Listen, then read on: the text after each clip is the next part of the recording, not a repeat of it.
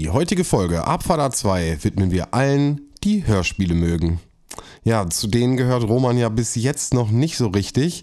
Ähm, aber für mich hatten Hörspiele immer eine ganz große Bedeutung. Ich habe als Kind, äh, ich erinnere mich noch gern zurück, in einem riesengroßen Lego-Haufen auf meinem Fußboden gesessen und äh, dann immer die Hörspiele gehört. Nicht nur drei Fragezeichen, aber natürlich sehr viel drei Fragezeichen. Und äh, da waren die drei Fragezeichen oder alle Hörspiele immer so ein Chronometer für mich. Das heißt, irgendwie noch so noch drei Kassettenlängen und dann gibt's Essen oder noch vier Kassettenlängen und dann muss ich auch schon wieder ins Bett. Die Zeit hat man heute nicht mehr so unbedingt, ähm, aber ich merke einfach, dass Hörspiele mich immer noch begleiten. Das heißt, ähm, ich bin am Arbeiten oder ähm, ich muss irgendwas erledigen und da laufen Hörspiele immer noch im Hintergrund und äh, ich höre sie immer noch ganz gerne zwischendurch oder halt auch noch zum Einschlafen.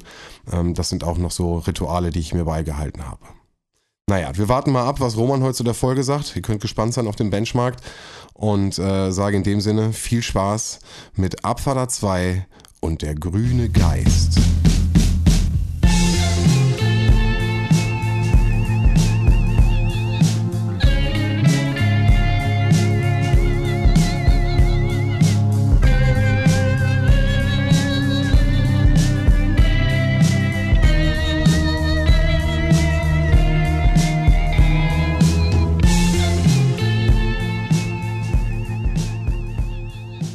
Ching Chang Chong.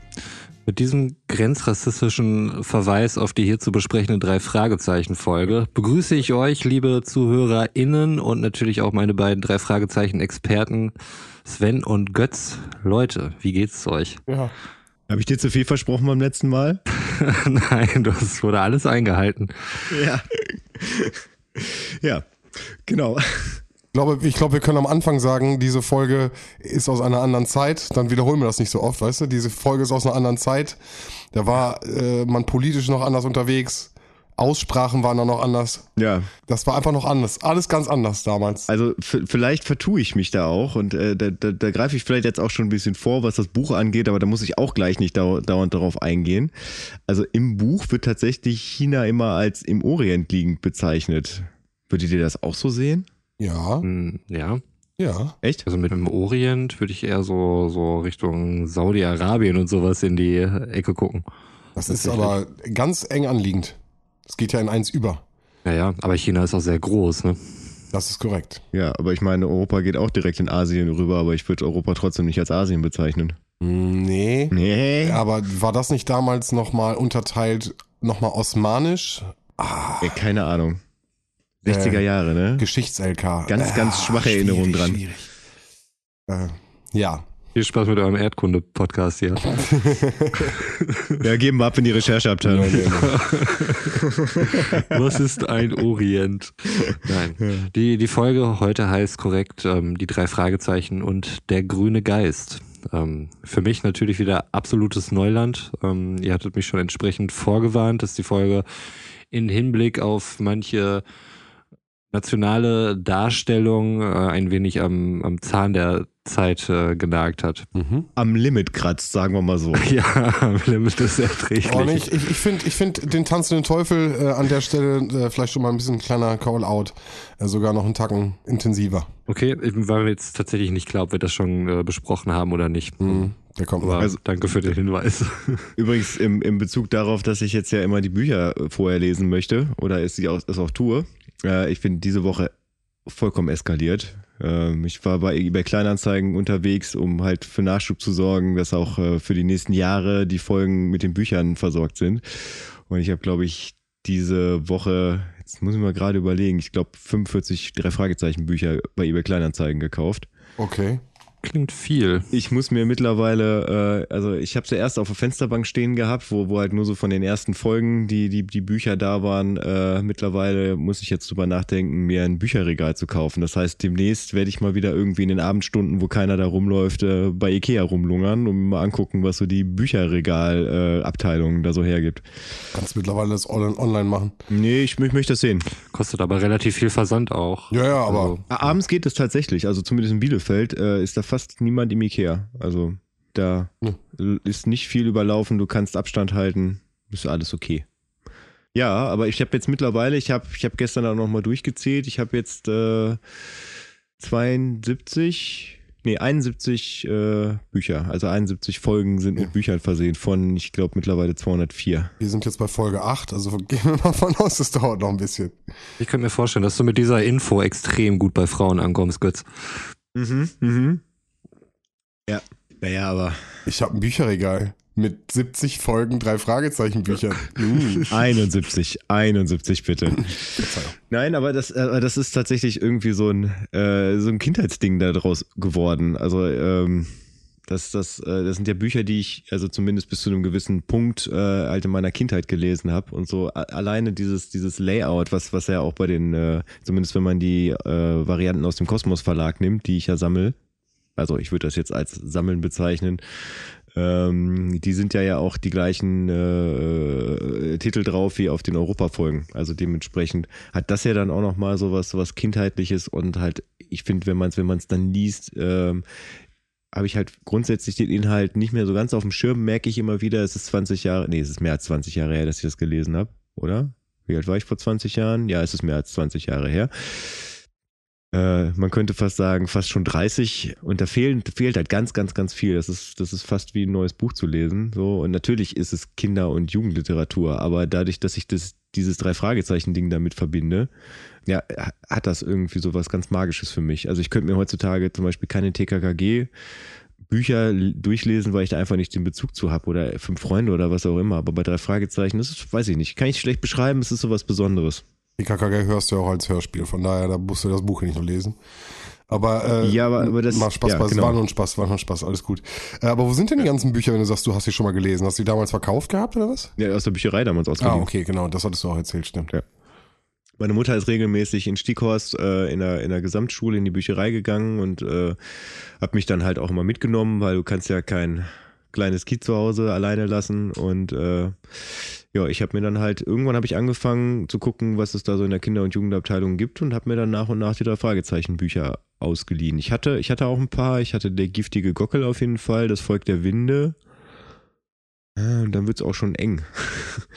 ähm, die meisten Sachen, also ich habe wirklich, ich habe vielleicht fünf Bücher oder sowas zu Hause gehabt. Ich hatte noch so ein, so ein äh, drei in ein Band mit äh, in so einer ganz hässlichen lila Farbe. Aber von, von diesen Original-Kosmos-Büchern hatte ich nur zwei, Okay. wirklich, die in meinem Besitz waren. Ja.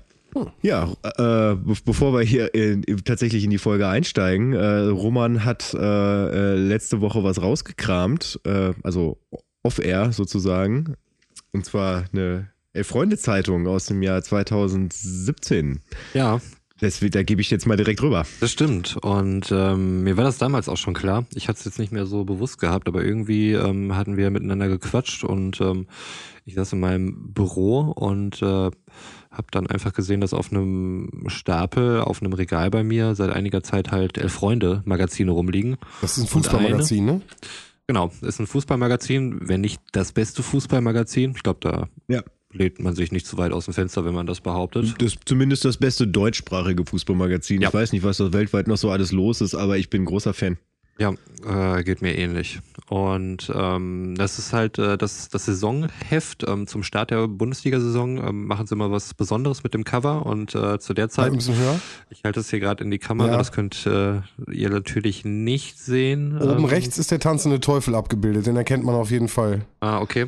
Das ist die Folge, von die ich eben meinte. Deswegen witzig, dass sie da jetzt ab, äh, abgedruckt ist. Und Ah, dann, okay, ja äh, gut. Das sind halt Die Referenzen, gestohlene, die... genau, gestohlene Meisterschaft ist das, äh, ist das Cover daneben. Das große, blaue. Ähm, Nee, es ist äh, die gefährliche Erbschaft tatsächlich. Äh, und das ist die Meisterschale und im Hintergrund sind es halt dieses typische äh, äh, Bayern-Karo, Ja. also dieses blau-weiße zu sehen. okay, und nochmal höher bitte. Was ist mit dem tanzenden Teufel? Was meinen Sie damit? Wo ist da die äh, Das Referenz? ist der verfluchte Bulle, da geht's halt Ah. um, äh, um äh, RB Leipzig. Okay, dann halt mal nochmal höher bitte. Äh, der ver verschollene Schatz. Nee, die verschwundenen Stars, da ging es damals darum, dass, äh, dass, dass Dortmund äh, Federn gelassen hat und Bayern äh, die nach und nach diverse Spieler abgekauft hat, die Witzig, dann auch nach und nach im Laufe der Zeit wieder zurückkamen, teilweise. Ah, witzig, okay. Ja, Und das Konterfei von Hitchcock, das kann, konnte ich nicht erkennen. Was war das? das wer ist das? das habe ich mich tatsächlich auch gefragt, wer das ist. Äh, Weiß ich ehrlich gesagt gar nicht. Also es Hab ist in der Hitchcock-Pose. Mhm. Zeig doch den Daumen, ne? Vielleicht nochmal an der Stelle. nee, ich glaube, es ist, äh, es ist der Zeigefinger. Ja, ist der Zeigefinger, der klassische. und ist okay. da so auf, okay. unter, unter das Kinn gelegt. Okay. Genau, und dann steht da irgendwie noch rechts Saison, äh, was wahrscheinlich sonst das Europa-Symbol mhm. gewesen mhm. wäre. Genau. Und die Ausgabe. Ja, aber das ist auch die einzige Wenn Referenz, die ich hier erkenne. Aber für, für Fans. Nee, nee, nee, nee. nee. Nee, nee, es ist doch die, das ist äh, Heft Nummer 54. Das ist dann auch wie die Folgentitel äh, okay. da da drauf, äh, in, so, in so einem Kreis einfach. Und ähm, jede Drei-Fragezeichen-Folge hat auch eine bestimmte Nummer, die halt eine, äh, ja, so eine Zahlenkombination mit ein paar Punkten dazwischen ist. Ja, da hat man dann, weil es da die Saison 2016, 2017 ist, steht dann da 2016, 201.7. Mega gut. Das ist auch nochmal eine Referenz da dran. Mega ja. gut. Schön, cool. Und weißt du was, da ja Weihnachten bevorsteht, Sven, würde ich dir dieses Magazin gerne schenken für deine Sammlung. Oh, Auch wenn es nur einen indirekten Bezug hat. Na, das nehme ich doch herzlich an. Vielen Dank. Dankeschön. Da freue ich mich. Das werde ich in Ehren halten. Muss einen schönen Platz finden. Es ist sehr nett von dir, Roman. Voll. Dass du äh, Sven das schenkst. Ich hätte es nicht übers Herz gebracht, aber ich habe vielleicht auch mehr drei Fragezeichen Bezug als du. So ist es tatsächlich, ja. Und äh, so ein Hardcore-Sammler bin ich dann doch nicht, was die Zeitschriften angeht. Ähm, ich habe es tatsächlich in letzter Zeit relativ unregelmäßig gekauft, ähm, was nichts mit der Zeitschrift zu tun hat, sondern einfach nur mit meinem Verhalten. Ich weiß es nicht. Ähm, nee, aber ich denke, bei Sven wird da wahrscheinlich viel mehr Freude mit haben. Auch wenn es nur das Cover ist und äh, der Inhalt der restlichen Zeitung ihm da äh, sonst nicht so viel zusagt. Aber ansonsten auch Fotos und so weiter. Ähm, es ist auch vom Layout immer wunderschön gemacht, eigentlich so eine Elf-Freunde-Zeitschrift. Also allein die Bilder lohnen sich schon. Für mich jetzt auch einen sentimentalen Wert. Ja, schön. Das freut mich. So bin ich für immer bei dir verewigt. Wo ich jetzt schon nicht mehr auf deiner Wand in deiner äh, vor vormaligen Wohnung ähm, mich da irgendwann mal auf deiner Wand äh, verewigen konnte, wie, wie alle deine Gäste damals. Möchte ich auch vielleicht einen ganz coolsten Call machen. Mach das nicht, mit Edding auf die Tapete zu schreiben.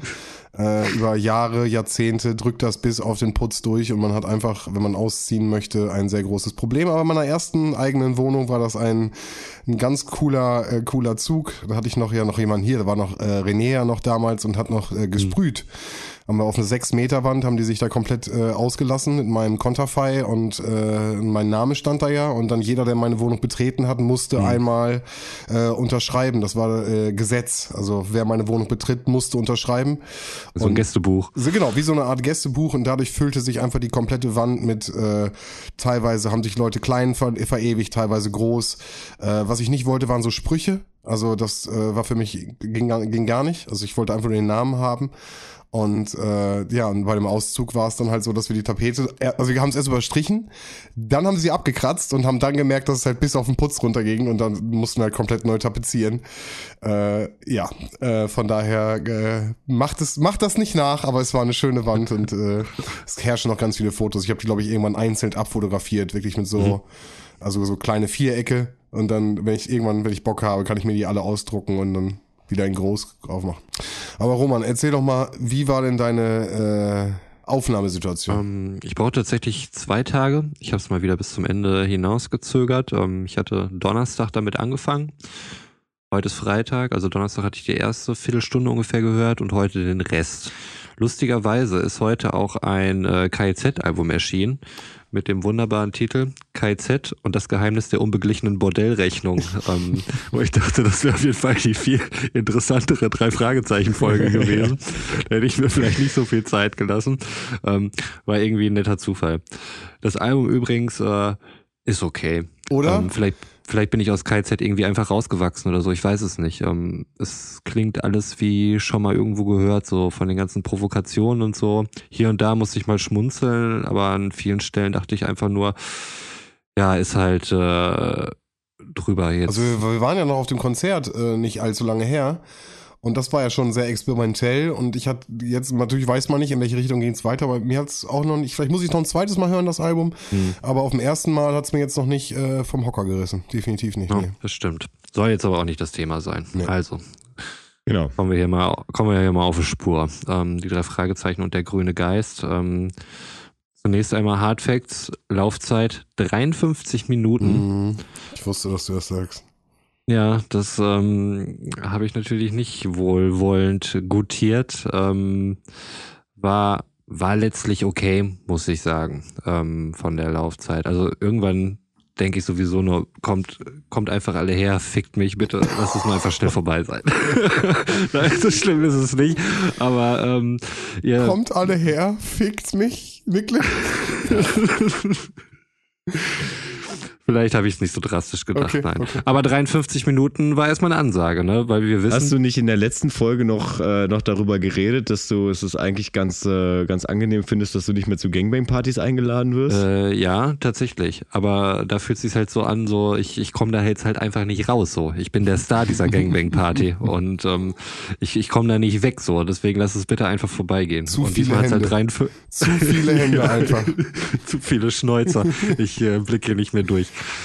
Ähm, nein, 53 Minuten ist natürlich über die normale äh, Laufzeit, zumindest aktuell. Ihr habt mir ja schon vorgewarnt, äh, dass sie irgendwann später mal anderthalb Stunden oder irgend so ein Krankenkram äh, abläuft. Ähm, Zukunft. Zukunft, Roman. Zukunft, ja. Da kann sich Zukunftsroman dann irgendwie noch drüber ärgern. Ja. Das äh, soll jetzt ja. nicht unser Thema sein. Also die Folge beginnt mit einem äh, Cold Opener. Wollen wir den Klappentext noch vorlesen? Hat jemand einen Klappentext am Start? Oh ja, stimmt. Äh, ich habe keinen. Ja. Jetzt, bist du am Beat? Oh yeah. Die drei Fragezeichen und der grüne Geist. Merkwürdig, dass an diesem Abend anscheinend nicht nur Bob und Peter zufällig das Haus des längst verstorbenen Matthias Green besichtigen, das abgerissen werden soll. Mehr als merkwürdig, nämlich höchst gruselig, wenn dann plötzlich ein grün schimmernder Geist erscheint, was außer den beiden immerhin sechs ausgewachsene Männer, oder waren es sieben, bezeugen können. Justus dagegen findet den Bericht seiner Freunde weder sehr merkwürdig noch sehr gruselig, sondern sehr verdächtig und schon stecken die drei Fragezeichen in den Ermittlungen zu einem neuen Fall. Bald stellt sich heraus, dass irgendjemand hinter einer wertvollen Perlenkette her ist, die in dem Abbruchhaus gefunden wurde. Sie ist dem Unbekannten sogar eine Entführung wert, wie Bob, Peter und ein neuer Freund am eigenen Leib zu spüren bekommen. Doch Justus wäre nicht Justus, käme ihm nicht gerade rechtzeitig die rettende Erleuchtung. So. Voll die, voll die Spoiler drin schon wieder. Ich merke auf jeden Fall, dass ich die Klappentexte nie gelesen habe. Auf jeden Fall nicht immer. Findest du das tatsächlich zu sehr gespoilert? Also die sechs oder sieben, ist das nicht sogar eine Schlüsselinformation? Sechs oder sieben Leute? Mhm. Ja, jein. Ähm, also das ist etwas, was, äh, was sehr früh schon immer wieder in Frage gestellt wird. Sind es sechs oder sieben? Okay. Also das, was okay. ja nicht die Lösung ist, sondern was immer wieder waren es jetzt sechs, waren es jetzt sieben, Bob war sich auch nicht sicher und so weiter und so fort. Ja gut, diese Unsicherheit vielleicht, aber ja gut, man wird ja auch mhm. als Hörer. Ja, wie, wie gesagt, äh, okay. Fand ich jetzt, äh, jetzt wo ich gerade gehört habe, nicht so spoilerig. Also ähm, man, man wird halt schon drauf gestoßen, ähm, dass es da halt irgendwas damit auf sich hat, aber man, man kommt deshalb noch nicht auf das Rätsels Lösung. Das stimmt, das stimmt. Finde ich, finde ich okay. Aber dass jemand Green in der Folge heißt, ist auch witzig ein bisschen, ne? Ja. Okay. Ja, gut. Okay, Beziehungs können wir nochmal festhalten. Beziehungsweise das wird in der, in der Hörspielfolge nicht benannt, aber im Buch wird das beschrieben. Und zwar ist ja das Weingut, auf was später eine Rolle spielen wird, im Verdant Valley. Und äh, eh, zumindest im Französischen ist ja Verde äh, grün. Ah, ja. Oh, Götz, Alter. Und Na klar. Das wird im Buch und, beschrieben. Und weißt du also, was? Da bin ich nicht Merde ist scheiße. Nein, im Buch wird da explizit darauf hingewiesen, dass, dass sie halt äh, die, äh, die Ranch an halt auch Verdant, Verdant Ranch, glaube ich, genannt haben oder sowas. Also das Weingut in Bezug halt auf diese Familientradition, dass sie Green heißen. Alles klar, okay. Ja. Roman, hol uns ab. Genau, also wir, wir starten tatsächlich sehr kalt in die Folge. Ähm, es startet mit einem Schrei. Ähm, es kommen Männer daher, die aufgeregt sind. Ich glaube, wir erfahren dann irgendwie auch, dass, äh, dass Bob und Peter ähm, halt zugegen sind oder die diesen Männern über den Weg laufen vor vor einem Haus. Mehr wissen wir aktuell noch nicht. Und äh, die Männer fragen halt, äh, wo der Schrei hergekommen ist. Und ähm, die Stimmen der Männer lassen darauf schließen, dass sie nichts Gutes im Schilde führen. Also ich finde, die klingen halt wie so ein typischer Bösewicht in einem Drei-Fragezeichen-Hörspiel. Mhm. Ähm, mhm. Und äh, daraufhin wollen sie in dem Haus nachschauen, weil sie halt eben von dort den, den Schrei vermuten. Als sie sich dazu entschieden haben, ähm, gehen sie in das Haus rein und äh, hören erneut einen Schrei. Da habe ich tatsächlich in meinen Aufzeichnungen schon den ersten, ähm, ersten Sprung, weil danach ist der nächste Punkt, äh, dass Matthias Green in diesem Haus äh, wohl vor einiger Zeit, äh, vor langer Zeit gestürzt ist und sich dabei das Genick gebrochen hat. Und äh, daher soll es da jetzt spuken. Also man geht davon aus, dass sein Geist da um, mhm. umherschwirrt und äh, womöglich daher der Schrei kam. Ja. Dem wurde noch ein, äh, sagen noch, dass ein, ein grüner Geist gesehen wurde, der dann aber wieder weg ist. Also die, die Jungs hatten den dann zu dem Zeitpunkt noch nicht gesehen, aber einige der Männer äh, berichten davon, dass sie einen grünen Geist gesehen haben. Ähm, da ist mir halt auch direkt diese Verbindung Matthias Green, der grüne Geist mhm. und so weiter dann äh, aufgefallen. Das äh, fand ich dann zumindest interessant. Und ich habe mir die Frage erstmal gestellt, ähm, was machen die eigentlich oh. mit irgendwelchen fremden Männern an so einem Haus? Fand ich ja, komisch. Ja, also, das kann Götz bestimmt aufklären. Also die Sache ist halt, dass, äh, dass Peter und Bob ja unabhängig von den fremden Männern da waren, den Schrei gehört haben. Das wurde aber nicht so, so richtig klar aus dem, aus dem äh, Opener, äh, weil er ohnehin sehr, sehr direkt dort eingestiegen ist. Und äh, ich hatte das Gefühl, dass da fürs Hörspiel einiges gefehlt hatte. Ähm, das war nee, nee, nee, so nee. Also, also bei, bei, beim Hörspiel ist es auch schon so, dass, äh, dass, dass, sie dann, dass sie dann wegrennen und dann einer von den Männern dann sagt, hoppla, so, weil, weil Peter halt voll in den Rhein rennt. Ja, also im, im Buch wird das natürlich dann auch noch mal ein bisschen länger beschrieben, dass, dass die halt so, so schnell weglaufen wie, wie irgend möglich und äh, vor allem auch, dass Bob nach dem ersten Schrei das Tonband also die, den Aufnahmeregler auf volle Kanne aufdreht. Also dass, dass, er, dass er auch sehr viel von seiner Umgebung mitnehmen kann. Mhm. Und dass sie, ich weiß gar nicht, ob das direkt am Anfang erklärt wird oder dann, äh, dann später, äh, dass sie da sind, weil die für die Schülerzeitung einen Bericht über dieses Haus schreiben wollen, weil das halt bald abgerissen werden soll und deswegen dazugegen sind und dann sagen, wir haben jetzt genug Material, reingehen, ist zu gefährlich, so wir, wir, wir laufen dann jetzt einfach weg und dann laufen sie halt in diese Gruppe Männer rein. Aber ich finde, das kommt auch im Hörspiel durch. Also dass, dass sie nicht direkt mit den Männern äh, da sind und ähm, nee, das schon, das schon, das stimmt. Ähm, hatte mich trotzdem irgendwie gewundert, dass sie da so zusammen sind. Und wie alt sind äh, Bob und Peter eigentlich so? Weiß man das? Immer 16. Das wird nie so benannt. Also wobei, nee, ich glaube da noch nicht. Da sind also sogar jünger. Genau, später haben sie Autos, also Führerschein, da müssen sie dann ja 16 sein, aber ich glaube da, es ist halt zeitlos angelegt, aber da ist es ja, sind sie ja noch in der Situation, dass sie, äh, dass sie noch auf Morton oder auf Kenneth, nee, Entschuldigung, auf Patrick, Kenneth spielt ja in den Hörspielen keine Rolle, angewiesen sind. Aber äh, was willst du tauchte sagen? Kenneth nicht auf in diesem Hörspiel? War nicht von Kenneth Tatsächlich? die Rede? Ja. Das, das, das kann sein, weil also ich, ich dachte mir nämlich, als ich das Buch gelesen habe, dass da äh, Patrick ist über, kommt überhaupt nicht vor. Es ist quasi nur Kenneth die ganze Zeit, der da, der da eine Rolle spielt. Okay, dann, dann äh, nehme ich das zurück. Aber es ist tatsächlich auch diesmal wieder so, dass viele Rollen eingespart wurden, aber dazu später mehr. Mhm. Aber allgemein, wie fandet ihr diesen, diesen Cold Opener, dass es halt irgendwie direkt in so eine, in so eine spannende Situation reingeht? Mega gut. Also ich finde, ich finde tatsächlich auch, also das ist eins zu eins, im Buch ist es, ist es genauso. Äh, und ich finde da auch richtig gut, dass sie im Hörspiel auch das adaptiert haben, dass, äh, dass die drei Fragezeichen tatsächlich mal getrennt sind. Mhm. Ähm, das wurde ja bei vielen Büchern vorher, naja, also gut, wir sind jetzt bei Folge 8, ne? Äh, aber bei, bei, bei einigen Büchern vorher wurde, wurden diese Szenen, wo halt wirklich eine Trennung da war, wieder rausgenommen im Hörspiel. Aber da auch wirklich, äh, gut, das wäre auch schwierig gewesen, weil ja quasi eigentlich das ganze Hörspiel über Ohne Justus, Justus auf einer ganz anderen Ebene äh, ermittelt hat mhm. als die anderen beiden. Bin auch gespannt, was ja. sich, wie sich das in der Wertung hinter bei Roman auswirkt. Ja.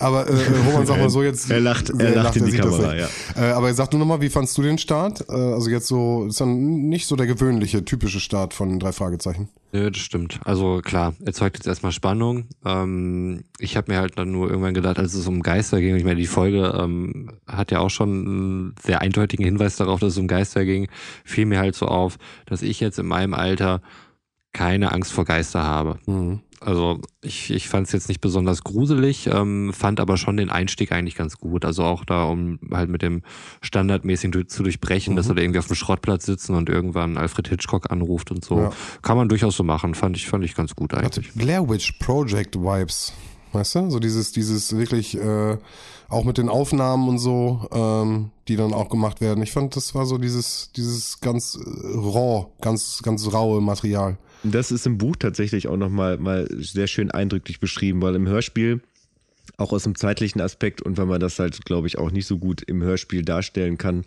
verbringen sie sehr viel Zeit in dem Haus und dieses Haus ist halt riesig. Mhm. Äh, ich weiß gar nicht, ob das im Hörspiel so rüberkommt. Mhm.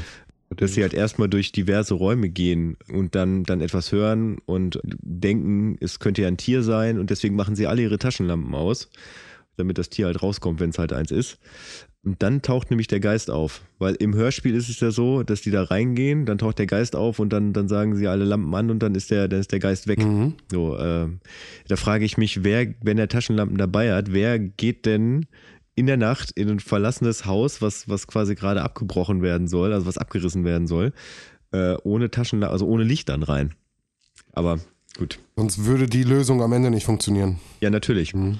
Natürlich, aber im Buch, Buch wird quasi äh, auf, auf das darauf eingegangen, dass sie halt diese Tiersache halt Mhm. haben. Und das ist halt, dass sie erstmal mehrere Räume durch, durchqueren, bis dann der Geist auftaucht und dann, dann macht der Geist tatsächlich äh, so eine Schnitzeljagd mit denen, also dass, dass er auftaucht, durch, durch eine Tür geht, in dieser Tür verschwindet äh, und dass sie dann erst quasi zu dieser Treppe kommen, wo Bob dann halt diesen, diesen grandiosen Einfall hat, hey, stopp, bevor wir da hochgehen, lass uns doch erstmal gucken, ob da überhaupt Fußspuren sind. Mhm. Gut, aber Roman. Äh, ja, naja, danach, ähm, wie gesagt, sie haben jetzt den Geist nicht gefunden oder nicht so richtig rausgefunden, wo der Schrei herkam, ähm, haben ihn aber aufgezeichnet mit dem Aufnahmegerät und ähm, äh, fassen dann den Entschluss, dass sie sich bei äh, Officer, Officer, Commissioner, I don't know, bei Reynolds auf jeden Fall melden. Ist ja das deutsche Wort Kommissare Reynolds wird er da genannt. Ja, okay. Äh, der dann auch am nächsten Tag zurückruft, äh, weil der ganze Vorfall wohl auch schon in der Zeitung steht. Ähm, sie treffen sich dann auch mit äh, Reynolds an dem entsprechenden Haus. Ähm, fahren dann dorthin. Äh, ich glaube, da reden sie halt nur drüber, dass äh, Patrick die ja hoffentlich fahren könnte. Ähm, Patrick ist in der Situation aber nicht zu hören. Also da wurde auf jeden Fall auch wieder ein Sprecher eingespart vor dem Haus fangen sie halt auch an zu besprechen und dort kommt dann das erste Mal ähm, nach den Zeugenaussagen, beziehungsweise wurden befragt wegen den Männern und so weiter, ob sechs oder sieben Männern waren. Darf ich da direkt mal buchmäßig wieder reingerätschen? Nein, auf gar keinen Fall. Und zwar, das, da kommen wir nämlich zu dem Punkt, wo jemand eingespart wurde, und zwar Bobs Vater. Der nämlich äh, die beiden, äh, nee, die drei vom, vom äh, mit, mit Kommissar Reynolds zusammen vom Schrottplatz abholt. Und ja, Kommissar Reynolds kommt halt zum Schrottplatz, weil er mitgekriegt hat, dass, dass Bob und Peter da abends waren und, äh, und nimmt die dann halt mit zum Haus. Weil nämlich der Geist auch an verschiedenen Punkten in Rocky Beach aufgetaucht ist, äh, von, von, äh, von diversen Leuten halt gesehen wurde, unter anderem auch von Kommissar Reynolds selber. Ja, deswegen spricht Reynolds auch von zehn Zeugen, ne? War mir im Hörspiel gar nicht so klar. Ja, wobei zehn Zeugen, also neun Zeugen wären ja quasi die, die sechs oder sieben Männer plus halt Bob und Peter. Ja. ja und, der, und der Hund. Vielleicht noch an irgendwelche faulen Mexikaner gedacht, aber auch dazu später mehr. Oh, oh Mann, Ja. okay. Der Rundumschlag kommt, ich sehe ihn schon. Ja, ja, aber das, das, das Ding ist halt, dass äh, äh, im Hörspiel wird halt darauf eingegangen, dass er, dass Kommissar Reynolds dann sagt, er, er geht dem Ganzen nach, weil er davon ausgeht, dass wenn, äh, wenn halt Peter und Bob plus halt äh, sechs erwachsene Männer diesen Geist gesehen haben, dann kann man das nicht einfach abtun. Ja. Da ist es halt so, dass das er ihn halt selber gesehen hat, das aber bloß aus der Öffentlichkeit raus, raus haben möchte. Und Bobs Vater ist ja Journalist, der fragt dann auch, ob, ob er das halt in seinem Artikel benennen darf, dass das Kommissar Reynolds ihn gesehen hat und er sagt bloß nicht, bloß nicht, bloß nicht. Ja. Genau, aber die sind, die sind dann halt auch am zu einem Lokaltermin da vor Ort am Haus und äh, gehen dann halt rein. Genau, zusätzlich dazu kommt noch äh, Harold Carlson dazu, ein Anwalt, und äh, stellt sich heraus, dass das das Haus seiner Mandantin ist. Ähm, ich glaube, das wird später erst noch genauer aufgeklärt, wie genau diese äh, Verhältnisse zwischen der Mandantin und dem Haus und so weiter sind. Ja, genau. Ähm, dazu gehen sie dann alle zusammen ins Haus und da erfahren wir auch, dass dieses Haus, also zumindest im Hörspiel erfahren wir das erste Mal, dass das Haus abgerissen werden soll. Und Reynolds vermutet noch einen geheimen Raum in dem Haus. Ich weiß gar nicht mehr, wie er darauf überhaupt gekommen ist. Naja, wie dem auch sei. Das Ähm, kann ich, da kann ich etwas Licht ins Dunkle bringen. okay, Im Hörspiel ist es so, dass äh, das äh, nicht im Hörspiel, im Buch ist es so, dass sie mit den Abbrucharbeiten schon begonnen haben und einem Bauarbeiter äh, etwas Komisches aufgefallen ist. Und zwar, dass er, dass er eine Wand rausgerissen hat und feststellte, dass halt in der Etage unter dem Raum, der, der also unter dem Geheimraum quasi ein Raum ist, aber oben oben eine glatte Wand, also dass da irgendwas hinter sein muss. Und deswegen hat er dann die Polizei angerufen. okay. Ja, also ich meine, in meinem Hörspiel haben sie es ja dadurch gelöst, dass der Geist halt in der Wand verschwunden ist und die deswegen dann gesagt haben, äh, wir kloppen das Ganze mal auf. Wobei ich auch da, da wieder Sounddesign technisch sagen muss, dass ich, dass ich diesen, diesen Einspieler, wo dann halt äh, die Polizisten mit dem schweren Gerät da ankommen, um, um die Wand aufzustemmen. Also das klingt für mich nach Steinbruch, aber nicht nach, äh, also nach irg irgendein paar Brocken von, von irgendeiner äh, zerklüfteten Felswand abhauen, aber nicht, nicht danach äh, eine Wand in einem Haus einzureißen. Beziehungsweise das, das klingt auch so, als ob er mit so einem kleinen Hammer, so einem kleinen vorsichtigen Hammer da auf, äh, auf den Steinen Da hatten wir rumhaut. halt noch nicht so eine, so eine, so eine Tondatenbank wie heute, ne? Da hast du, Ja. Warst du froh, wenn du überhaupt irgendwas Metall auf Stein gefunden hast. Ja, da bin ich davon ausgegangen, wobei, ey, ich meine, die, die werden doch wohl irgendwo äh, einen Hausabbruch hätten die ja, hätten die ja da irgendwie einfangen können. Aber ich trotzdem, also die Kritik ist auf höherem Niveau als, äh, äh, als jetzt beim unheimlichen Drachen, wo da diese Bremsgeräusche auf Sand zu hören waren. Aber ja, da das nächste Mal Heike Dien- kleiner Verweis an die letzte Ja, Folge. wenn ich beim nächsten Ja. Mal Heike Dine Körting treffe, dann werde ich sie mal drauf ansprechen. Das geht ja gar nicht.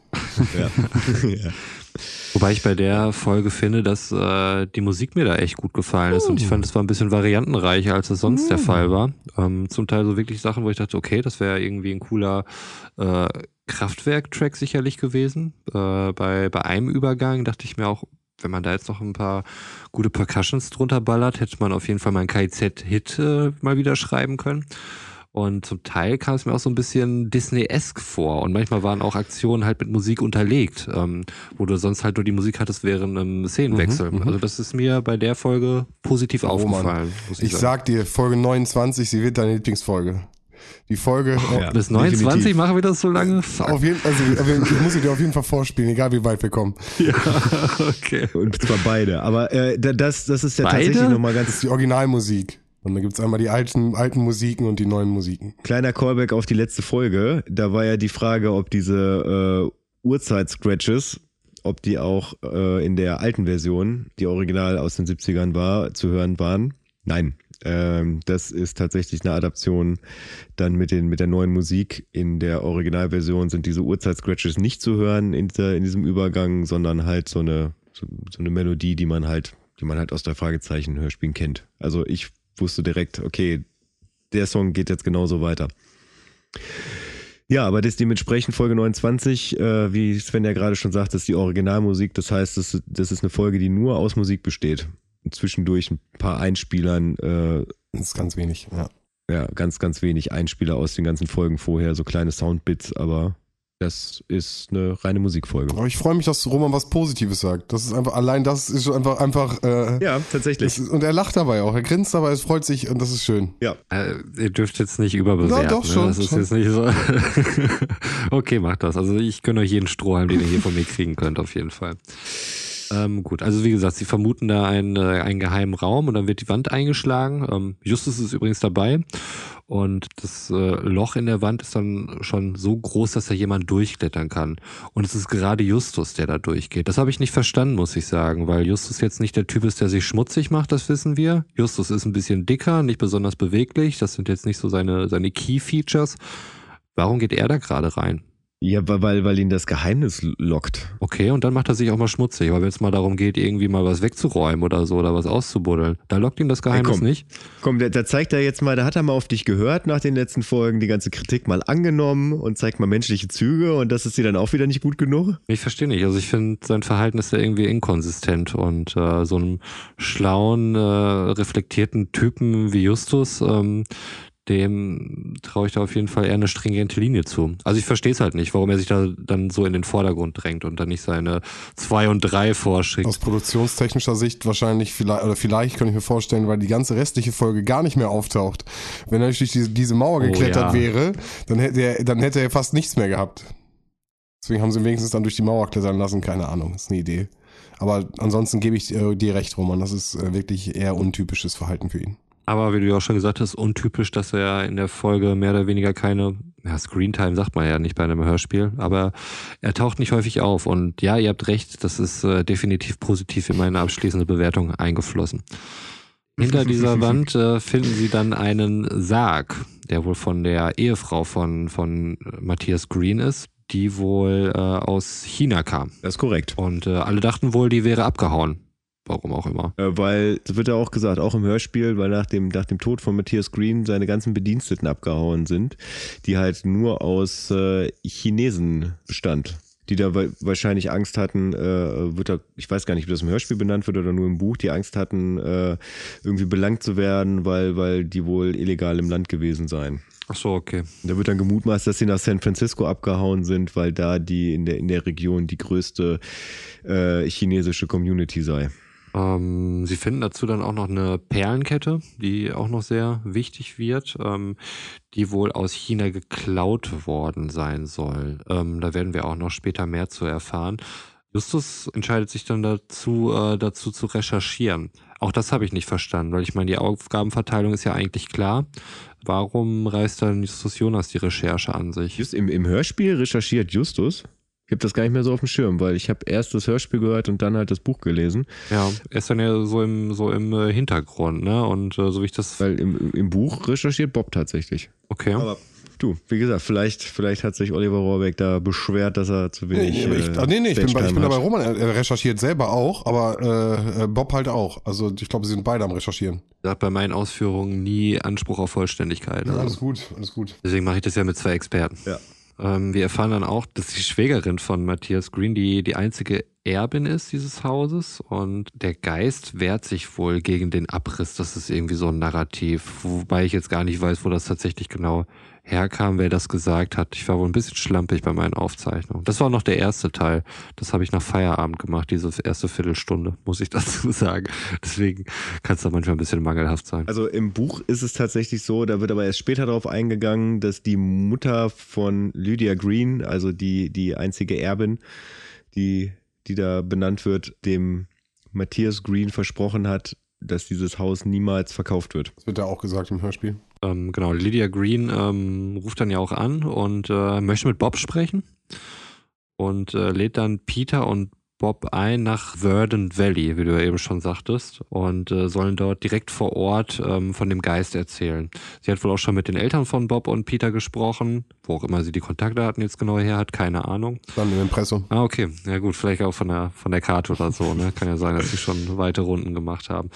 Auf jeden Fall äh, hat sie wohl ein, äh, ich weiß nicht, ob sie einen Flieger bereitgestellt oder Flugtickets besorgt hat. Äh, die fliegen dann auf jeden Fall zu ihr hin. Voll cool, oder nicht? Ja, das ist natürlich cool für die. Ähm, aber warum genau ist Justus Jonas nicht mitgeflogen? Das habe ich nicht gecheckt. Also warum der, äh, versteht mich nicht falsch, das ist keine Beschwerde. Ne? Ich ähm, habe das sehr genossen an dieser äh, Folge und hätte auch schon einen Vorschlag, wie man mit, mit Justus Jonas austauschen könnte. Aber warum war der nicht dabei? War ganz einfach, weil äh, Lydia Green halt nur die Information gekriegt hat, dass diese beiden Jungs äh, in dem Haus waren. Okay, weil nachher hat sie ja auch noch viel mit Justus Jonas anscheinend telefoniert, ne? Ich kann jetzt gerade nur mutmaßen, dass, dass sie wohl äh, dann vor Ort dann auch über ihr Dreiergespann da geredet haben, beziehungsweise sie reden mit Chang ja auch darüber. Genau, also sie, hat, sie hatte zu dem Zeitpunkt, wo es rauskam, keine Kenntnisse von den drei Fragezeichen, sondern nur von zwei Jungs, die Peter und Bob hießen und die an diesem Ding beteiligt waren und den Geist gesehen haben. Von Justus war da noch gar nicht die Rede zu dem Zeitpunkt. Genau, und im Buch wird tatsächlich auch noch beschrieben, dass äh, da wird Justus Inneres da auch nochmal dargestellt. Also dass, dass, dass er halt, wenn er sich gekränkt fühlt, was dann in dem Fall so war, dass er halt nicht Teil des Ganzen sein darf, dass er sowas dann halt auch einfach so abtut. In dem, Im Hörspiel wird der Teil ja nicht benannt, sondern es wird einfach nur gesagt, ich habe ja sowieso hier zu tun auf dem Schrottplatz, ich kann gar Ja. nicht mitkommen. So. Und dann, dass das eher so eine beleidigte Leberwurst-Ding war im Buch. Okay. Ja, alles andere hätte mich auch tatsächlich überrascht. Gut, also sie landen dann mit dem Flieger und werden von einem, wie es beschrieben wird, exotischen Jungen empfangen. Ähm, das ist dann eben der, ich habe mir hier als Charles Green notiert, aber er wird äh, im weiteren Verlauf als Chong, äh, Ja, Chang. Chang. Chong, Chang, Chang. nicht Chong. Da war Wieder bei Ching Chang Chong. Äh, Chang.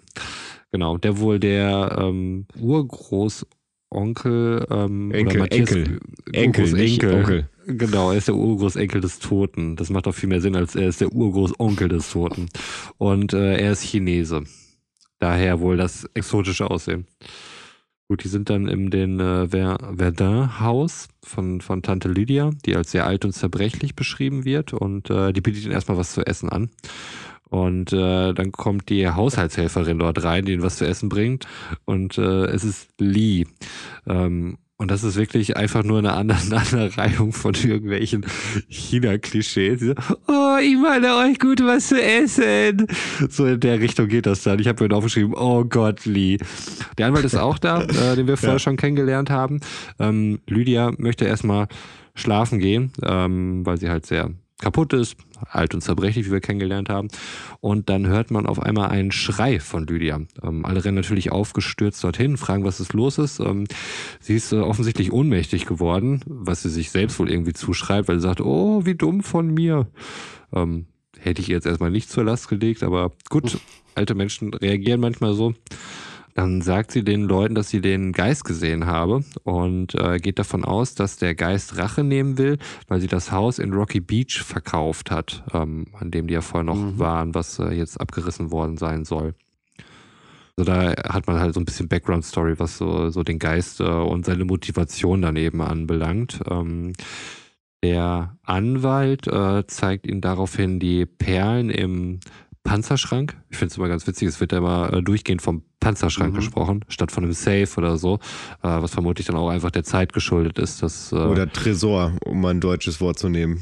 Stimmt, Tresor wäre jetzt auch. Da bin ich gar nicht drauf gekommen. Ich dachte immer nur, ja. Panzerschrank kann der einzig deutsche mögliche Begriff für, für, äh, für Safe sein. Stimmt, Tresor wäre auch möglich gewesen.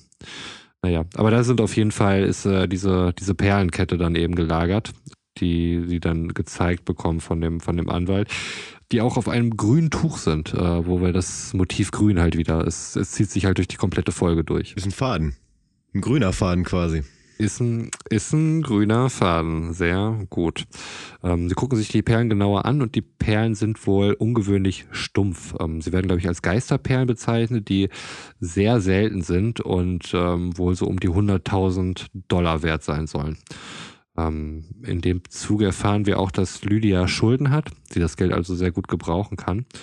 Ähm, aber diese Perlen gehören der Frau von äh, Matthias Green, äh, heißt es. Deswegen sind wohl die Besitzverhältnisse nicht so richtig geklärt und ähm, deswegen kann Lydia das auch nicht ohne weiteres dann einfach verkaufen, beziehungsweise ihr Anwalt. Ja. Daraufhin kommen, ähm, kommt ein Arbeiter dort ins Büro, wo sie gerade sind, an dem äh, ominösen Panzerschrank und ähm, sagt, äh, dass die Arbeiter wohl einen Geist gesehen haben. Und äh, der Anwalt äh, sagt dann, ja klar, die Mexikaner.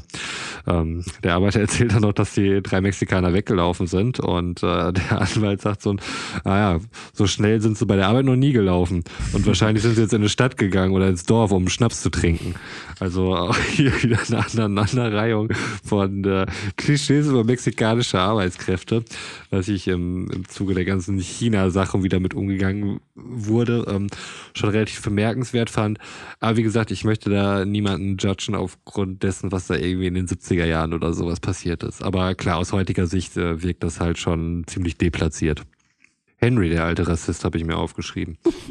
äh, ja, das war wohl eine Reaktion darauf. Wer ist, wer, wer ist denn nochmal Henry? Ich heißt ja gar nicht Henry. Wie heißt Carlson denn? Mit Vornamen. Oh Gott. Harold. Ist, Harold. Ich war, ja, ich, ich dachte gerade, aber Henry ist es auf jeden Fall nicht. Egal. Henry, der alte Rassist, ähm, lasse ich trotzdem einfach so stehen. Irgendein Henry wird sich sicherlich jetzt angesprochen fühlen. Ja, du bist gemeint, Henry. Ähm, sie sind dann halt wieder draußen. Ich weiß gar nicht, wo sie hinfahren sollten. Die waren jetzt nicht mehr am, an dem Anwesen da von, von Lydia, sondern irgendwo anders. Und äh, da fällt Carlson dann irgendwie ein, dass er die Perlen vermutlich gar nicht richtig abgeschlossen hat. Also er hat sie wohl in den Panzerschrank zurückgelegt, ja. ähm, ist sich aber nicht mehr sicher, ob er den jetzt auch wirklich abgeschlossen hat, weil offensichtlich muss man den Code dann nochmal eingeben, um das abzuschließen. Mhm.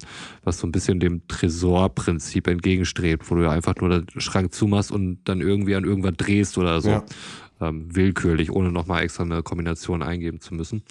Dann haben wir einen Szenenwechsel, der unterbrochen wird von cooler Mucke, wie ich es mir einfach hier notiert habe weiß gar nicht, wie sie jetzt zu den Weinerntehelfern gekommen sind. Die reden auf jeden Fall über Weinerntehelfer und äh, bezeichnen sie halt als, als einfache Leute, die abergläubisch sind. Ähm, die haben ja ein bisschen Angst, dass dieses ganze Geisterthema genau. dann halt eben überhand nimmt und die Leute dann so aufgeschreckt genau. werden. Ähm, Was ja auch alles ganz nah bei ihnen stattfindet. Und das ist halt, sie werden so ein bisschen als abergläubisch und äh, ähm, spiritueller dargestellt und äh, sehr feinfühlig, was gerade dieses Thema der, äh, der Geister und Tod Toten angeht.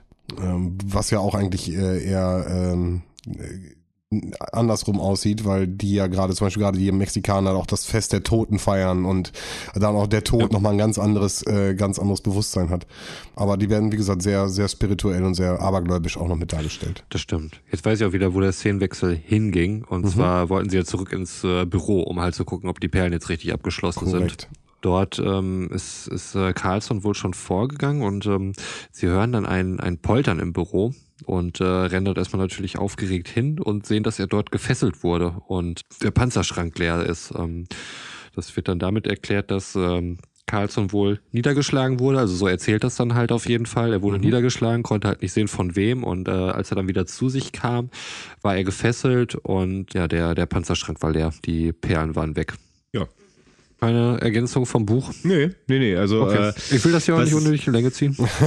nee, nee, also was, äh, was man da vielleicht sagen muss, ist, äh, ich weiß gar nicht, ob das dann im Hörspiel auch so benannt wurde. Äh, also die äh, Harold will ja dann ganz schnell nach Hause fahren und, und lässt dann Bob und Peter und Chang quasi zurück. Also sagt dann einfach, ihr wartet hier, Jensen holt euch gleich ab. Ja, ja. Und dann, ist auch ein Hörspiel. Ja, Sonst wird das ja nicht funktionieren. Zum Beispiel auch so, genau. Ja, okay. Also da wäre ich, glaube ich, ein bisschen stutzig geworden, weil ich meine, die sind ja auch zusammen hingekommen. Also wo ist jetzt der Mehrwert, dass, dass die beiden dann zu Hause bleiben? Aber sonst, sonst habe ich da nichts, nichts zuzufügen. Also das ist halt äh, so eins zu eins ja. übernommen. Meinen nächsten Satz kann ich überhaupt nicht mehr hier einordnen in den Kontext, ist nur Justus, Punkt. Wo sind sie? Kenneth ist auch da. Also da wurde Kenneth zumindest äh, erwähnt. Ähm, obwohl er da, glaube ich, auch keine Sprechrolle hat. Doch. Ja? Also hat ich, ich weiß, also, also ein, ein, einer von beiden hat auf jeden Fall eine Sprechrolle. Ich weiß dann wird es Kenneth, gewesen sein und äh, Patrick wurde nur anfangs dann halt irgendwann erwähnt, wo sie sich gefragt haben, wie sie denn ähm, so zu dem Haus nochmal kommen, um sich mit Reynolds zu ja, treffen. Ja, also es ist, es ist ja dann schon so, dass, äh, dass Justus quasi diese, diese Schreitests macht. Ja, das ist doch dann die, die, Szene, ne? Genau, übt sich im Schrein, das habe ich geschrieben. Übt sich in ja. Scheine, habe ich gelesen. Das ergibt ja, ist der zweite Teil schon, den du geschrieben hast, nach der Arbeit, oder? Das war zwischen zwei Calls, okay. Äh, okay. das war schon der zweite Teil, ja. Ja, schon ein bisschen viel Eierlikör, hä? Schön wär's zwischen gewesen. Den Calls. nee, also es ist, ja genau, also da, da übt sich Justus halt im Schreien, beziehungsweise er stellt dabei fest, okay, äh, die Fenster waren alle auf und äh, Kenneth hat mich gehört. Und ja, also er, er, er, tut das auch irgendwie so ein bisschen so ab, als ob das das Normalste der Welt wäre, dass man einfach mal so für sich selber äh, im, ja. im, im, im, Raum schreit. Da dachte ich auch kurz, dass das irgendwie eine Folge wird, wo Justus einfach nur durchdreht, so, weil er einfach von seinen ganz normalen Verhaltensmustern und von seiner Rolle total abweicht. Ähm, Verhalten an den Tag legt, was sich erstmal so nicht erklären lässt. Ähm, hätte auch sein können, dass äh, ja, danach einfach eingeliefert wird und nicht mehr Bestandteil der, Fra der drei Fragezeichen ist. Aber ich glaube, das hättet ihr mir gesagt, äh, so als Hoffnungsschimmer. Justus allein zu Hause, weißt du? So ein ja. bisschen, die, die, die Geschwister sind alle abgehauen, so, es geht, es geht los und er darf ganz alleine durchdrehen und kann machen, was er will. Fängt aber auch an zu schreien. Genau. Ähm, ja, dann haben wir wieder einen Szenenwechsel, der durch äh, ja, wieder Musik eingeleitet wird. Äh, diesmal durch so eine Musik, die so ein bisschen nach Disney-Musik klang, mhm. äh, fand ich. Ähm, also ich habe es mir zumindest hier als interessante Musik markiert, das Ganze, äh, weil ich es ungewöhnlich fand, im Gegensatz zu dem, was wir da vorher gehört haben. Aber hatte ich ja eben mhm. schon erwähnt, das war ohnehin, fand ich, dass die Musikauswahl da sehr vielfältig war für die Szenenwechsel. Und sie sind dann vermutlich im Weinkeller, wobei mein nächster Satz dann nur bedingt Sinn ergibt, äh, treffen dort auf Mr. Jensen, wie wir dann erfahren, und äh, sie reiten dort auf Pferden. Wobei ich nicht weiß, wie weit man mit äh, Pferden in einem Weinkeller rumreiten kann. Was vielleicht einfach nur ein Zeichen dafür ist, dass es halt wahnsinnig groß ist oder ich Weinkeller mit irgendwas anderem verwechselt ja, ich habe. Glaube, ich glaube ich ganz stark. Glaube, äh, ja, es, es, geht darum, dass sie halt durch die, durch die Reben halt, also durch die Weinberge äh, reiten mit den genau. Pferden. Ach, Weinberge. Okay, ja, das ergibt mehr Sinn. Und danach sind sie nicht im Keller, sondern sie sind in einem, in einem Höhlensystem. Ja, ja. So, und da treffen sie dann im Endeffekt auf ihren Kontrahenten äh, der Folge. Äh, aber äh, süß wie du.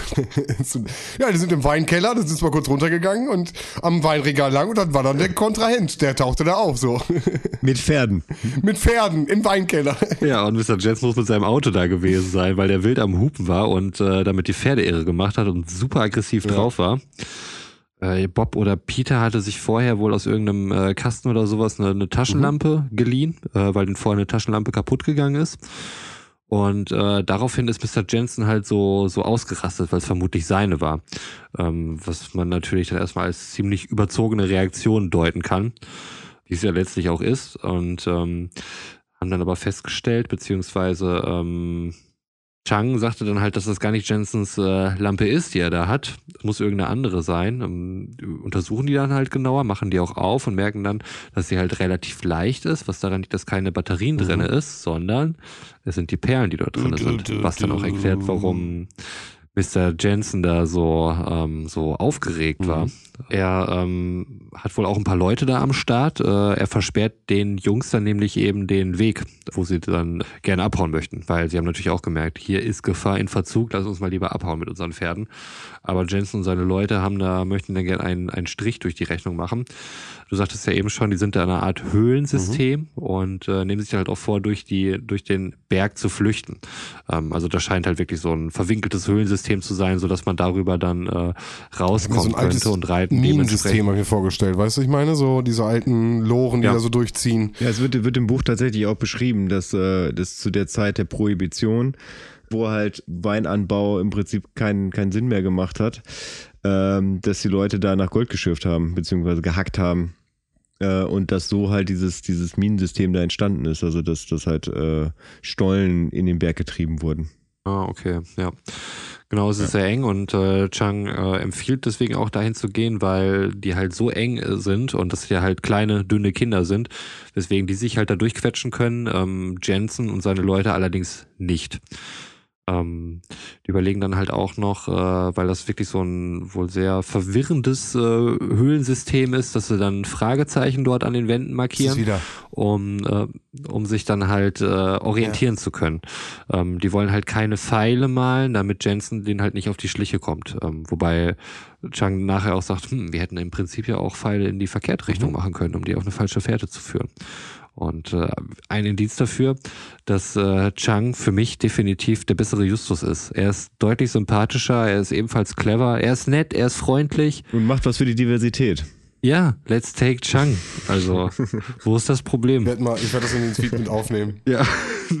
ähm, ja, da, da äh, stoßen wir dann ja, ähm, wenn, wenn die der dann in den Widersachern in die Hände fallen, stoßen wir dann ja auch wieder auf ähm, einen sehr interessanten Akzent.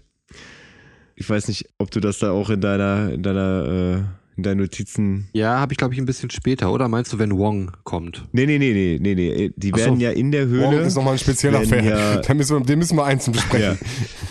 Also in der Höhle werden dann ja irgendwann Chang und äh, Bob gefangen genommen und äh, als, als die durch so eine, so eine schmale Öffnung durchgehen und Peter möchte gerade durchgehen und fragt danach, ob alles in Ordnung ist und dann, dann antwortet ja eine Stimme, alles in Ordnung. Ach so, ja. Und dann weiß Peter, Moment mal, das waren weder Bob noch Chang, ich hau mal lieber ab. Ja, ich weiß nicht, ob ich das hier ein bisschen später hatte.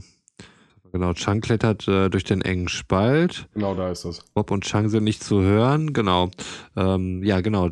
Jensen ist da. Hatte ich mir komischerweise gar nicht nochmal ähm, genauer notiert. Aber ist mir beim Hören tatsächlich auch aufgefallen, ja. Weil als dann die Figur des Jensen kommt, wird, kommt auf einmal der Sprecher, also ähm, Hitchcock, und ähm, stellt dann die Frage, ob Jensen jetzt ein der Drahtzieher ist oder vielleicht ein, ein Helfer ist. Und äh, sagt dann aber auch, er ist auf jeden Fall eine Kanaille, mhm. was ich irgendwie sehr witzig fand. War eine schöne, ja. schöne Konklusion. Die, äh, also Bob und, und Chang ähm, sind ja bereits durch diesen Spalt offensichtlich geklettert und merken halt auch, dass da, dass da Gefahr ist und mit der Kette, mit der Perlenkette ist es halt gefährlich und dort ist wohl offensichtlich ein, ein Eselsschädel, worauf die ähm, überraschend cool reagieren. Ähm, hatten es ja schon mal beim letzten Mal, also so irgendwelche Totenschädel oder sonst was, ähm, scheinen den irgendwie keine, keine großen Bedenken auszulösen. Ich fände es super unheimlich, also, wenn ich in einer engen Höhle bin und da irgendwie so ein, so ein Schädel einfach ist. Also im Buch wird das tatsächlich auch so beschrieben, dass, äh, dass sie halt mit der Taschenlampe rumleuchten, dann halt Knochen finden, sich erstmal derbe erschrecken und dann feststellen, ach, es ist kein, sind keine Menschen, die Knochen ist in Anführungsstrichen nur ein Esel. Ja, auf jeden Fall äh, verstecken sie dann dort äh, die Perlen, weil sie da glauben, dass da keiner nachschaut. Ähm, so das klassische Prärietier hat man aber schon im Kopf. Ich meine, so gerade aus der Comiczeit, äh, Lucky Luke Comics, etc., mhm. wo dann irgendwie der gehörnte äh, Bullenkopf irgendwie irgendwo rumliegt in der Prärie. Also vielleicht ist es einfach ein Bild, was damals auch einfach schon prägender dabei war. Naja, also also die Esel wurden ja quasi auch als Packtiere mhm, benutzt. Also wird es im Buch geschrieben, äh, um das Gold halt aus den äh, äh, aus den Bergen rauszuholen, also aus den Minen rauszuholen. Übrigens, äh, der Canyon, äh, durch den sie vorher reiten, bevor sie in die Höhlensysteme kommen, heißt übrigens im Buch äh, und der wird später auch sehr oft benannt, Hackmesser Canyon. Okay. Finde ich einen geilen Titel. Im Hörspiel kein einziges Mal nicht gehört, oder? Nee, finde ich, finde ich irgendwie ein bisschen schade. Ja. Ich finde den Namen eigentlich ganz geil. Tatsächlich, schon bemerkenswert, ja. Absolut. Also Peter versteckt die Perlen dann unter dem Schädel. Genau, und wird kurz darauf von Jensen äh, geschnappt. Bob und Chang dagegen sind in irgendeinem Keller gefangen und äh, essen gerade. Ähm, also erstmal für sie auch ein völlig unbekannter Raum, wissen noch nicht genau, wo sie sind, haben aber was zu essen und äh, weil sie so hungrig sind, können sie das jetzt auch essen. Obwohl es halt gerade wirklich eine aufregende Situation ist. Chang kann offensichtlich äh, gut kombinieren, ähm, weil er schlussfolgert dann eben aus den äh, Gegebenheiten und anhand des Essens und was es für ein Essen ist und so weiter, wo sie sich gerade befinden. Und das fand ich Super halt gut. sympathisch und Ja, smart gut, rübergebracht. Ne? Das, das Sympathische ist das halt, was Justus abgeht. Und deswegen, wie gesagt, Chang ist der bessere Justus. Hat mich, also, auf, hat mich auf jeden Fall krass an äh, den Film Oldboy erinnert. Äh, wenn er Ja, eingesperrt total. ist, weiß ich wie viele Jahre und dann äh, anhand der äh, Frühlingsrollen, die er die ganze Zeit bekommen hat, äh, herauszufinden, wer ihn da damals eingesperrt hat. Äh, hat mich auf jeden Fall beim Wiederhören krass an die, den, äh, den Film erinnert. Genau, dann wird der, da habe ich eine Wortschöpfung gemacht, mit der ich noch nicht ganz zufrieden bin, aber ich habe den, den Klischeenese Wong genannt. Doch, die ist gut. Ja, die ist gut. weil halt wirklich sämtliche äh, China-Ressentiments, möchte ich sie gar nicht nennen, aber Klischees erfüllt. Erinnert mich bitte daran, dass ich nachher nochmal auf Klischees eingehe. Wir haben nämlich äh, Post erhalten, aber dazu später mehr. Ja, aber äh, nochmal ganz Ja. kurz, wirklich alle Klischees, die man sich vorstellen kann. Ne? Es wird wirklich der, der, Ja. der, der unbekannte äh, Asiate, wie man sich vorstellt, wie in verschiedenen Filmen oder Literatur dargestellt. Ich habe ihn so, vor- also man, man sieht ihn dann ja auch vor Augen irgendwie so ein bisschen, wie sie ihn darstellen wollen, finde ich. Das ist schon krass. Ja, total. Also ich habe direkt auch so, ein- so, ein- so ein lang, äh, so, so lange Schnurrbarthaare und ja, sowas. genau, dann da wollte ich gerade drauf hinaus. Das ist genau in meinem Kopf gewesen. Und vor allem, es ist, ist, ist ja auch da, das, was du, was du am Anfang positiv benannt hast, äh, ist die ganze Zeit so eine asiatische Hintergrundmusik Mhm. da. Wo ich mich dann immer frage, wie stellen die sich das eigentlich vor? In so einem, äh, in so einem Haus von so einem typischen Chinesen läuft die ganze Zeit so asiatische Musik im Hintergrund. Auch mit so, mit so, einem- mit so einem klassischen Kimono und dann, Ja. ich hatte lange Fingernägel, hat er bei mir, ich weiß nicht, ob er bei euch auch lange Finger, aber bei mir hat er so wirklich so lange, äh, äh, giftige Hexenhände, so, ich weiß, ja, er ist ja auch schon ein bisschen älter, der Mann, wie er dann ja auch äh, selber sagt. 107 Jahre alt, glaube ich. Ne? Kann sein, ja. Naja, er wirft und- auf jeden Fall Chang vor, dass äh, Changs Urgroßvater diese Perlen gestohlen haben soll. Und sagte, ihr kleinen Mäuse. das fand ich irgendwie sowas wie die, äh, die klischee-asiatische Version von ihr kleinen Gauner oder Räuber oder sowas. Ähm, so Ja. kam mir das irgendwie vor. Irgendwie, irgendwie niedlich, ich weiß auch nicht. Aber was ich vorher, bevor sie Wong treffen, was, was ich einen schönen Ausdruck fand, wo Chang dann äh, den, den Diener Wongs fragt, als, als der ihn dann, äh, als der sie rausholt aus ihrem Kellergefängnis, wo gehen wir hin? Der dann antwortet, äh, fragt die Maus den Adler, äh, wenn, wenn er sie in den Klauen hält, wo es hingeht oder sowas in der Art. Den, den fand ich auf jeden Fall ganz cool, den Vergleich, muss ich sagen. Ja. Ihr anscheinend nicht. Doch, doch, doch. Ja. Alles gut. Das andere macht es einfach alles äh, nicht wett, wenn sie einen schlauen Spruch da reinsetzen. Ich, ich weiß gerade gar nicht, äh, ob er jetzt, äh, also Wong dann irgendwie schon so eine Perle hatte, weil ähm, die Perle wird dann ja irgendwie in ein Glas mit Genau, Wasser Wong, oder sowas Wong hat schon noch, aber das sind seine letzten. Und deswegen braucht er jetzt unbedingt okay, neue ja. und äh, deswegen will er die Perlenkette ja unbedingt haben. Und er zeigt den, äh, den beiden Jungs, äh, wie er die auflöst, in, dann in Wasser und dann kriegt das Wasser ja auch diese grüne Färbung. Und äh, er beschreibt dann ja im Endeffekt diesen Trank, dass er, er ihn verjüngt, wenn er das trinkt. Genau, oder beziehungsweise es ver verlängert das Leben und zwar pro Perle um drei Mhm. Monate. Und die Kette hat 48 Perlen.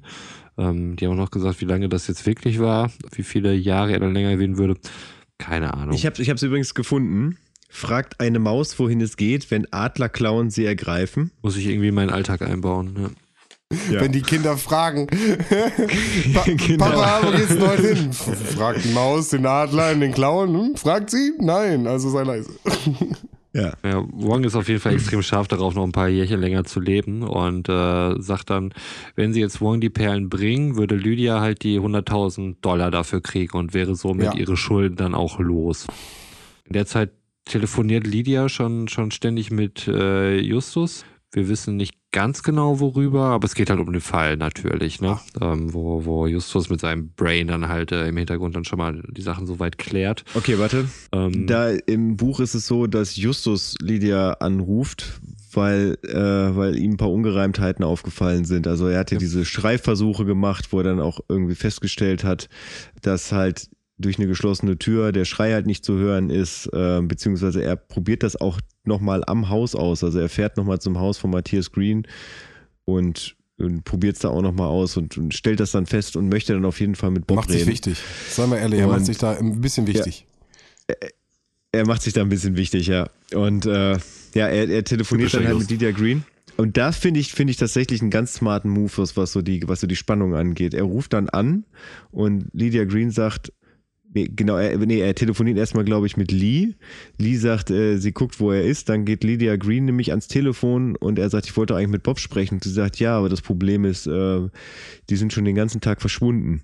Und dann wird nämlich erst die Geschichte erzählt, wie mhm. sie verschwunden sind. Also du kriegst halt diesen, diesen, diesen Cliffhanger, okay, die sind, die sind nicht mehr da, die sind einfach weg. Oh, und dann, dann wird erst die Geschichte erzählt.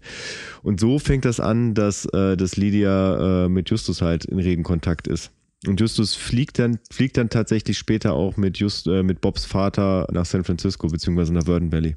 Wobei im Hörspiel Justus ja tatsächlich auch mit Kommissar Reynolds, glaube ich, nach San Francisco reist. Ich weiß nicht, ob sie fliegen, wobei ich mich dann gefragt habe, was macht Kommissar Reynolds uh, in San Francisco? Bereichsübergreifend arbeitet also ich glaube, da, da, liegen 500 Kilometer zwischen ja, nee, nee, so. der darf das. Ja, das ja, genau. Kommissar Reynolds. Also ich weiß, dass relativ, dass, dass, dass die nicht nebeneinander liegen, die Städte. Ich bin bei Geografie, ich habe das ja schon das ein oder andere Mal erwähnt, äh, nicht unbedingt die hellste Kerze am Baum, aber ich glaube, da liegen auf jeden Fall ein mittlerer dreistelliger Betrag an Kilometern dazwischen. Vielleicht ist Kommissar Reynolds gar kein richtiger Kommissar, sondern er gibt sich nur als solcher aus. Ich meine, er arbeitet mit Kindern zusammen, überschreitet definitiv seine Kompetenzbereiche. Und vielleicht sind wir da einem Betrüger aufgesessen.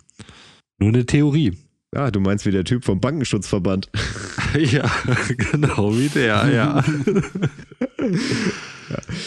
Aber er zieht straight oh. durch auf jeden Fall. Also Respekt dafür ja. von meiner Stelle auch. Also Wong müsste auf jeden, möchte gerne die, die Kette haben. Ähm, die sagen halt, ähm, nee, ist nicht, Alter. Genau so wortwörtlich. Nein, so ähnlich nicht, aber ähm, Wong hat natürlich Angst, dass sie dann irgendwie zur Kette gehen und damit dann einfach türmen. Deswegen hat äh, Wong die Idee, dass er die Jungs einfach hypnotisiert. Klar, ist ein Chinese, natürlich hat er das in seinem Skillset, damit sie in die Perlen holen, ohne eine Gefahr zu sein. Aber da hat er die Rechnung um, ohne Bob gemacht. Ja, richtig. Erfahren wir tatsächlich erst ein bisschen später. Die Polizei ist derweil schon auf der Suche nach den Jungs, plus noch Justus und Lydia, die auch irgendwie alle vor Ort sind. Jetzt äh, kam noch mal das Ding mit den sechs oder sieben Männern hier auf. Wahrscheinlich ist, äh, sind die Polizisten gerade mit Justus und Lydia am Quatschen, nehme ich an. Das ergibt meine Aufzeichnung Sinn.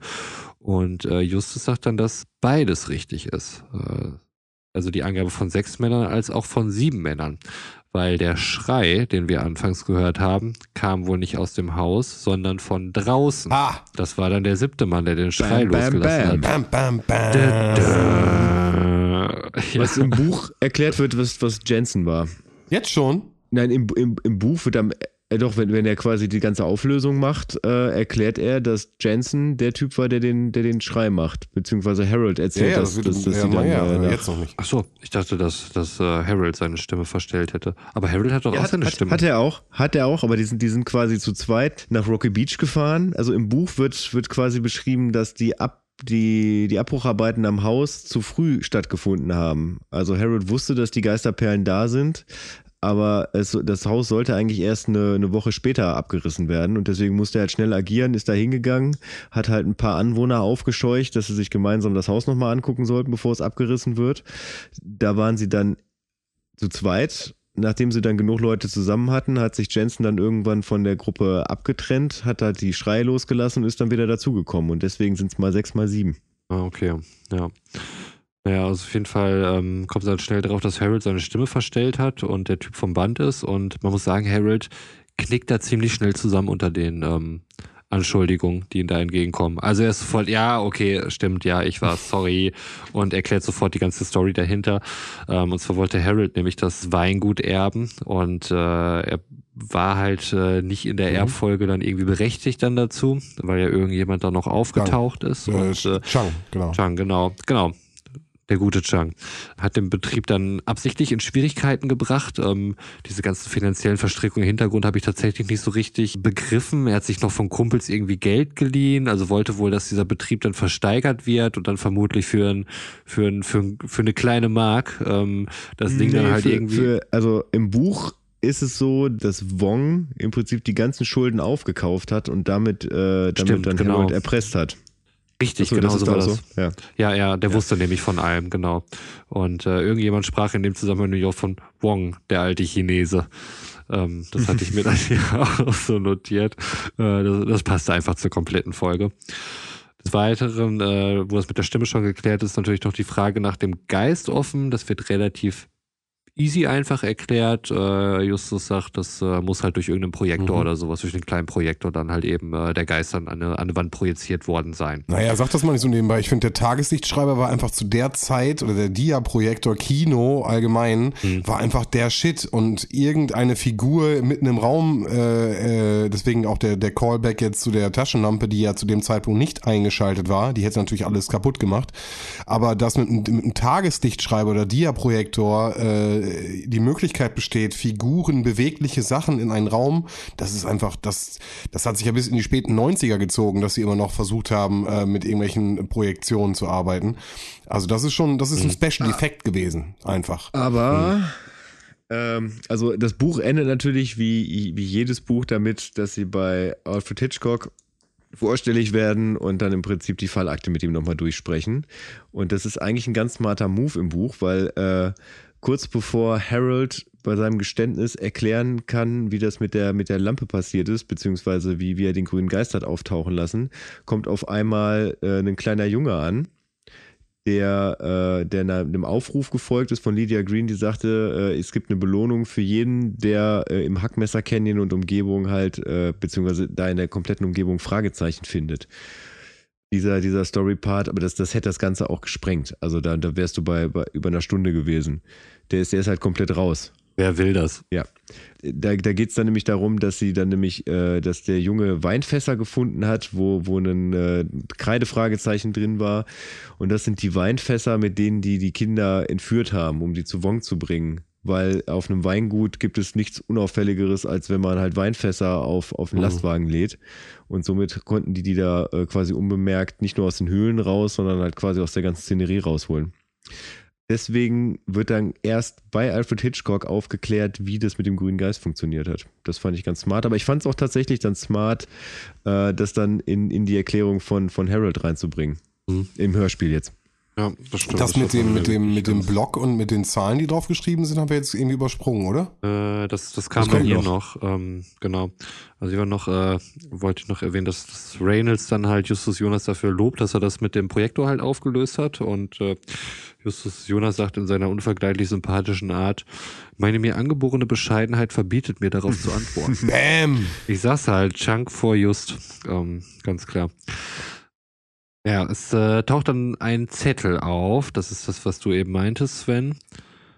Und der kam von Bob. Aus dem Auto. Ja, er, er, er weist halt darauf hin, dass, dass sie in der Mine sind. Genau, er hat aus dem Auto, hat er aus seinem Notizblock ein Zettel geschmissen, äh, wo er draufsteht, dass, äh, dass sie halt in der Mine zu finden seien. Nee, da stehen nur, also in einem Hörspiel stehen nur Zahlen drauf. Aber irgendwas äh, hat die auf jeden Fall auch aufs Bergwerk geleitet. Ich weiß nicht mehr genau was. Also Zahlen stehen auch drauf. Die Fahrtrichtung gibt an, wenn äh, die Zahlen größer werden, dann ist es die falsche Richtung und Zahlen zurück. Nein, nein, nein, das, das, das, das erklärt, nein, das erklärt Bob nachher erst, äh, weil Kommissar Reynolds. Ja, sag ich, aber das ist das. Ja, das sind die Zahlen. Im Bergwerk steht da nichts. Aber da steht auch auf jeden Fall drauf, dass, äh, dass sie in den Minen sind oder im Bergwerk. Das steht da drauf. Nee, da steht, in einem Hörspiel steht das nicht drauf. Also da können wir, da können wir tatsächlich um, um, okay. äh, um, eine, um was um Coke Zero, wie immer. Wie immer um Coke Zero, Diggi, das gehe ich an. Okay. Okay. Gut, notieren wir uns. Also ich habe ja auch zumindest, dass da irgendein Zeichen aus dem Bergwerk ist. Also irgendwas muss da drauf sein, neben den Zahlen, was auf das Bergwerk schließen lässt. Ich weiß aber auch nicht mehr genau was. Ähm, diesen Zettel hat er auf jeden Fall aus dem Wagen geworfen und auf dem Zettel steht ja auch eine 39 drauf. Und ähm, Das konnten sie nicht so richtig erklären. Äh, in der Zwischenzeit, Jensen wird gestellt, beziehungsweise er ist irgendwie durch die Höhle geflüchtet oder sowas und äh, äh, Reynolds läuft nicht hinterher, weil er weiß, seine Jungs sind da irgendwie am anderen Ende und die werden den auf jeden Fall stellen. Und da wird dann auch klar, oder Bob erklärt dann, dass er nicht hypnotisiert worden ist, sondern sich eher nur schlafend gestellt hat und deswegen Wong ja. dann halt dachte, dass er hypnotisiert worden sei, aber er noch im Vollbesitz seiner geistigen Kräfte war. 500 IQ-Move ja, auf jeden auf Fall. Jeden Fall. Dann fragen sie Bob halt noch, was dann die 39 bedeuten soll, weil alle anderen Zeichen konnten sie lesen, eben auch die Zeichen aus dem Bergwerk. Also Sven, ich glaube, ohne das genau zu wissen, ja. ähm, ich glaube, du hast eine Coke verloren. ähm, aber da sagt er, die 39 aufzuklären, ähm, dass halt eben, das ist das, was du meintest, ne, dass er, dass ja, das er mehrere das. Zettel nummeriert hat, äh, damit man dann halt eben sehen kann, ähm, in, in aufsteigender Richtung, um dann halt die Fahrtrichtung dann halt bestimmen zu können. Ja. Ne? Ähm, ja. Wobei er dann auch zugibt, dass die meisten Zettel wahrscheinlich einfach weggeflogen sind, weil sie nur diesen einen dann da gefunden haben. Dann lachen sie alle und das mhm. Ding ist vorbei.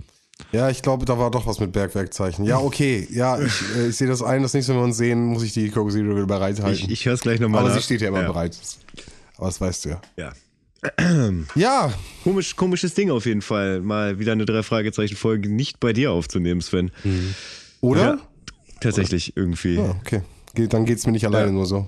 Also mittlerweile habe ich mich ja schon daran gewöhnt, äh, dass ich euch hier in diesem Bildschirm sehen muss. Äh, nur, Anführungsstrichen, nur in dem Bildschirm sehen muss. Aber äh, die drei Fragezeichen-Folge war ich immer ganz froh, dass wir uns doch zusammengesetzt haben und ähm, klar, ne, Ausnahmen bestätigen die Regel, aber so wie es jetzt ja aussieht, äh, werden wir auch äh, die nächste wieder in diesem Format machen. Wie der momentane Stand ist. Ja. Wollt ihr ein Fazit? Ja, natürlich. Okay, also. Machen wir noch einen Trommelwirbel rein? Können wir, können wir noch einen Trommelwirbel reinkriegen? Ich guck mal, was ich so finde.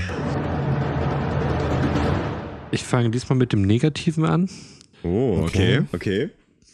Weiß nicht, ob das gut ist. Also 53 Minuten Laufzeit ist natürlich, geht gar nicht, wenn ihr mich fragt. Mhm. Und Geister finde ich halt nicht gruselig. Also wenn das Ding dazu da sein soll, mich zu gruseln, ähm, hätte vielleicht geklappt, als ich neun war jetzt bin ich da raus. Ähm, möglicherweise bin ich auch einfach nicht der Adressat, aber das war halt ein Ding, ähm, kein, kein Grusel bei mir.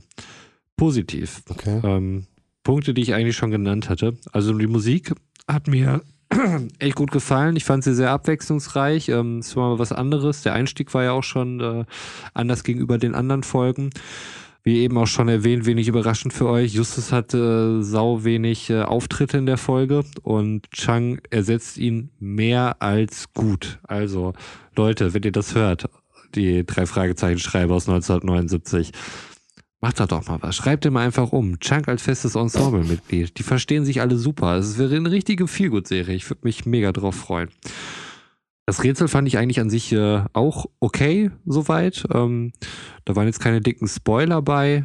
So einige Sachen wie halt, äh, wo Chang herausgefunden hat, in welchem Raum sie sich befanden und so, das fand ich echt smart gelöst und wie gesagt auf eine sympathische Art und Weise. Das geht halt auch so, ohne dass man sich wie halt so ein riesiges, blasiertes Vollarschloch gerieren muss, ähm, offensichtlich. Also im Buch sagen sie übrigens, äh, sagt Bob oder Peter, weiß ich jetzt gar nicht, du würdest dich sehr gut mit Justus verstehen. Okay. Ja. Weil sie beide so smart Das glaubt Roman nicht. Kann sein. Also ich glaube, Chang ist so ein Typ, der versteht sich mit jedem. Der kommt mit jedem klar. Das mhm. ist so ein Typ, der, mhm. der, der eckt nirgendwo an. Kann ich mir vorstellen. ähm, ja. Wie dem auch sei. Meine Wertung ist 372 und damit dürfte das, glaube ich, die bisher bestbewerteste wow. Folge wow. ever sein. Wow. Was übrigens, äh, ja, ich habe ich hab da für euch was vorbereitet. Ähm, Hört euch die mal bitte an. Das dürften zwei Minuten sein. Jetzt, jetzt ja. live? Ja, live. Bevor wir mit der Folge Abfahrt A2 und der grüne Geist starten, und zwar nicht nur bevor wir mit der Folge starten, sondern auch bevor ich mit dem Buch starte, was ich hier in meiner Hand habe, die drei Fragezeichen und der grüne Geist, möchte ich noch ein paar Worte loswerden. Ganz einfach, weil äh, das wirklich zu meinen Lieblingsfolgen gehört. Ähm, und das war als Kind halt auch schon so so also eine gewisse Form von Grusel, die ich damit verbinde.